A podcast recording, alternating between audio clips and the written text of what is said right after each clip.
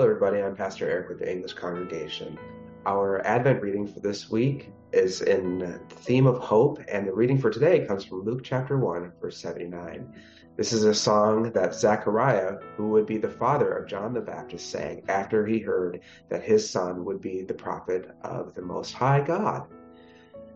To shine on those living in darkness and in the shadow of death, to guide our feet in the path of peace. do you have a favorite Christmas song?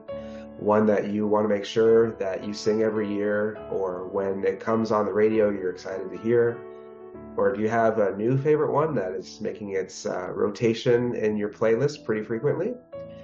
As I asked that question, I realized that most of the Christmas songs that I am familiar with come from a uh, Western European background, the famous ones that I know.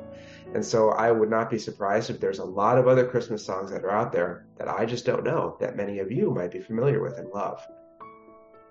Our Advent reading for today came from the Gospel of Luke. And I'd kind of like to think that Luke would serve as maybe a Christmas, if we were to use that word, or time of remembering Jesus' birth. It would have served as the songbook for the early church because everybody seems to sing a song when they hear about the birth of the Messiah. Mary sings a song, Zechariah sings a song, angels in heaven sing a song, a man named Simeon sings a song, all when they find out who Jesus is going to be. And so the priest Zechariah was told by God that his family had been chosen and that his son that they would have would be the spokesman for the Messiah. Their son, named John, who would be named John, was going to be a prophet of the God Most High. For those who know the story of the Bible, you might know that this was a surprise because Zachariah and Elizabeth were old and they were unable to have children of their own. But for those of you who really know the story of the Bible, it actually seems like Zachariah and Elizabeth would have been the perfect couple to pick. You see, the God of the Bible is very used to picking husbands and wives who are unable to have children of their own to bring about something special through a promised child. We think about Abraham and Sarah, for example. And maybe that's why Zechariah had to endure a time of being silenced by God when he forgot the story of his own people. But after God gave Zechariah his voice back, Zechariah sang a song. He composed a poem for that day. It was because of the tender mercies of God, the faithful love of God, his faithful love for the world, that John, the promised son of Zechariah and Elizabeth, is going to point people to the Messiah. The people could then experience forgiveness of their sins and peace with God.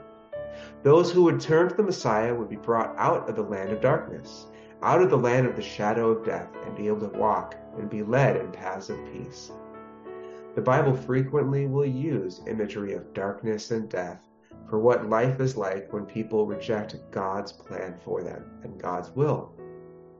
Not simply as something that happens to people after they die, but rather a life that they are living right now. But unlike the gods of the neighbors of Israel and of the world around us today, the God of the Bible that we follow is full of tender mercies, full of faithful love. It is during this time in Advent, the second week, when we meditate on peace.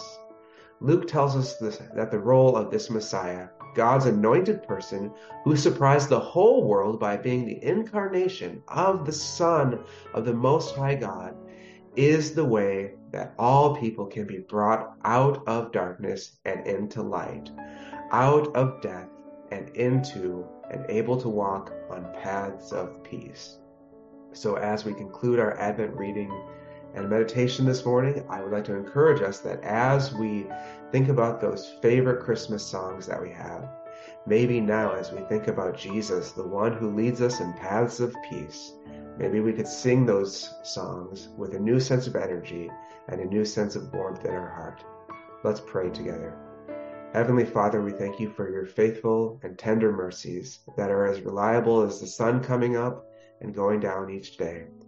We thank you that through the ministry of John the Baptist, we were able to be pointed to Jesus, the Lamb of God who takes away the sin of the world, the one who brings people out of the land of darkness and death and into God's family through faith. We thank you for Jesus, and we pray that we would be able to sing all the more loudly this week. Amen.